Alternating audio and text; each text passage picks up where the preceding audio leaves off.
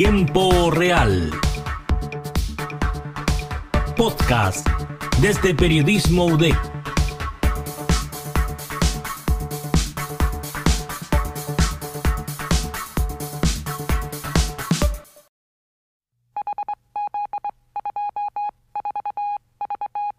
Please turn off your cell phones and listen.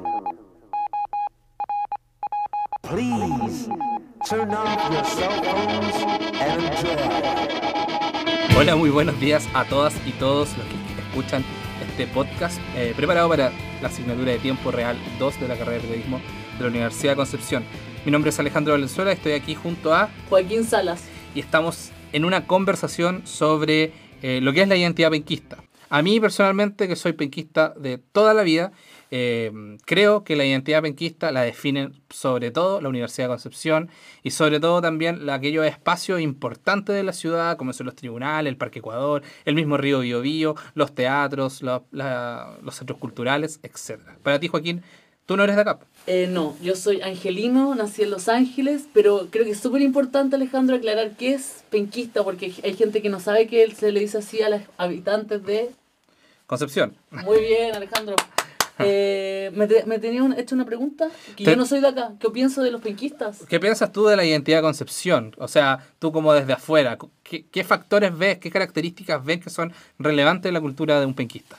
Yo creo que eh, su cultura, porque Concepción se caracteriza porque llegan muchos estudiantes de otras ciudades a cursar carrera universitaria acá por el sistema en Chile. Y también académicos po, en ese- y músicos. Claro. Porque llega mucha gente de afuera como a, a compartir conocimiento, por decirlo así. Claro, y asocio la identidad de los habitantes de Concepción con la protesta, en el sentido de, acá- de que acá uno de los pocos lugares con quizás Temuco y Valdivia, no creo, donde se realizan movilizaciones en políticas del 11 de septiembre, de los estudiantes, de la ISAPRE. Yo estoy de acuerdo contigo. O sea, yo creo que la, el, el- el tema de la protesta en Concepción históricamente ha sido algo relevante, no solamente en los tiempos actuales, sino que también eh, en el pasado. Eh, es cosa de pensar de que eh, generales importantes de- del, del ejército chileno en algún momento se rebelaron desde Concepción hacia eh, Santiago. Y esa relación un poco como como de querer hacer las cosas distintas en Concepción frente a Santiago es una cuestión que se da en todas las áreas eh, eh, acá en, en la ciudad. Bueno, hay que mencionar un punto igual de que antiguamente el- las mercancías desde Argentina, digamos desde Buenos Aires, ex- cruzaban por el paso Pichachén,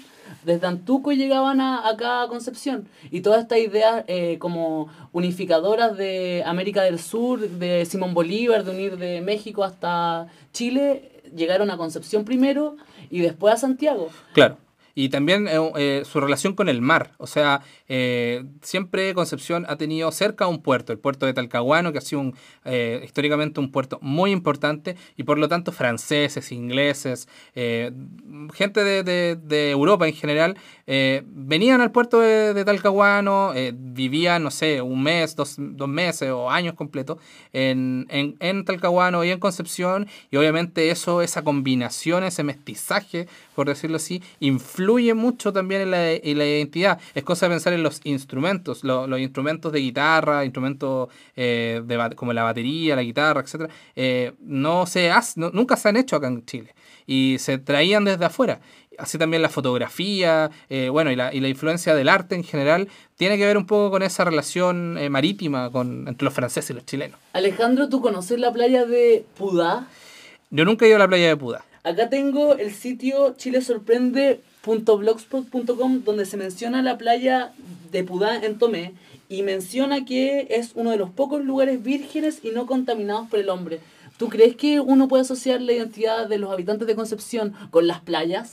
Por supuesto, yo creo que sí. Las playas siempre han estado desde pequeño, por ejemplo. Yo he, he tenido la oportunidad, que es una oportunidad o un privilegio, poder ir a la playa en el verano. Eh, para, para, para mí la más característica es Playa Blanca por su dimensión y por también su eh, belleza. Pero eh, también hay otro elemento, creo yo, vinculado al mar que es un poco más catastrófico, que está, está vinculado a los desastres naturales. Hay gente que lamentablemente ha perdido todo por el mar, por los terremotos, y eso es un dato muy importante que lo está contenido en, el, en la Biblioteca Nacional de Chile, que menciona de que los terremotos más catastróficos de Chile, de Chile en general han te- tenido repercusiones enormes en Concepción eh, a nivel arquitectónico, a nivel de edificación y, eso obviamente también nos genera una otro elemento de nuestra identidad, nuestra capacidad de resiliencia, esa capacidad que tenemos nosotros los penquistas de poder caernos y luego levantarnos. Eh, es cosa de ver lo que se ha hecho después del terremoto 2010, donde la ciudad está completamente en una depresión y luego se paró. Y ahora el arte y la cultura nuevamente despertó. Yo también viví el terremoto acá en Concepción, específicamente en Hualpén, y quedé muy sorprendido por la capacidad de resilien- resiliencia de los penquistas. Y así como el terremoto han ocurrido otros sucesos que también la tromba marina, los incendios forestales, no sé, Alejandro. O sea, ¿qué en general todas esas cosas que son de la madre naturaleza nos han, nos han afectado históricamente mucho. Es cosa de pensar también que la ciudad se llama Concepción, pero en algún momento eh, eh, Concepción no estaba acá, en, el- en el- este valle, el valle, sino que estaba en Penco y tras un enorme terremoto, los ciudadanos tuvieron que traer la ciudad hacia, bueno, ya había algo edificado, pero tuvieron que venirse a sentar acá. Y, y es evidente, o sea, es cosa de ver cada verano, eh, claro, la- la- la- las emergencias que pueden ocurrir, pero bueno, eso es un poco la parte negativa de negativa porque nos trae un poco de un poco de recuerdos malos, pero vayamos a lo, bueno. que ¿Qué te pasa a ti con la música, con la cultura, con el arte, con el teatro en Concepción? ¿Tú sabías que esta es la segunda ciudad que más tiene presupuesto en cultura? No tenía Cine- idea. Eso, según los datos del Ministerio de Cultura, a pesar de que se disminuyeron, eh, este 2019 tuvimos más de 700 millones disponibles para hacer cultura. Pero además de como esos fondos que mencionas tú, yo la cultura igual yo la siento en el ámbito gastronómico, por ejemplo. Yo igual siento que en Concepción son muy emprendedores. Eh, de hecho tengo una reseña de un sitio web que se llama Se Comenta, que hacen reseñas gastronómicas y habla del Rich. Mm. ¿Lo conoces? Sí, lo conozco. Toda la vida eh, he ido al Rich. eh, de hecho, mi, mi mamá me contó alguna vez, no es fuente oficial, pero, pero es mi mamá, porque ella ha trabajado, ha, atendido a los dueños del Rich toda su vida.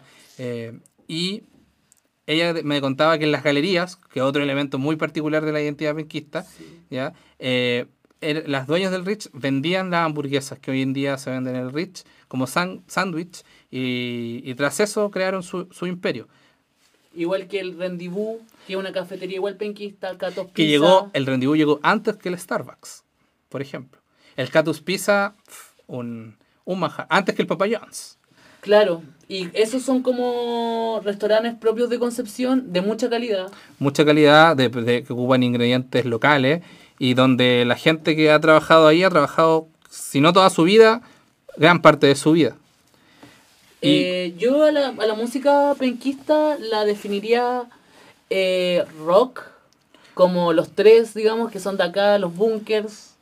Ahí hay un elemento importante, creo yo, porque, claro, se, cuando se habla de música penquista, tú hablas de los tres, de los bunkers, ¿cierto? De emociones clandestinas, etcétera Y, mucha gente, claro, se queda con eso. Sin embargo, Concepción es una ciudad actualmente que está haciendo más que rock. Hay mucha música electrónica, hay mucho pop, hay, hay, hay incluso eh, reggae, trap, etcétera Y está sucediendo acá en Concepción. Algunas, hay, hay personas que dicen, eh, hay un productor muy conocido de acá de Concepción, que, que es Germán Estrada, que a- eh, habla de que el clima de Concepción de alguna forma afecta a la capacidad creativa de las personas. Porque Ah, al ser un clima tan eh, oscuro o, o con mucha neblina, con mucha lluvia, eh, la gente anda más melancólica. Y al andar más melancólica se encierra a hacer música.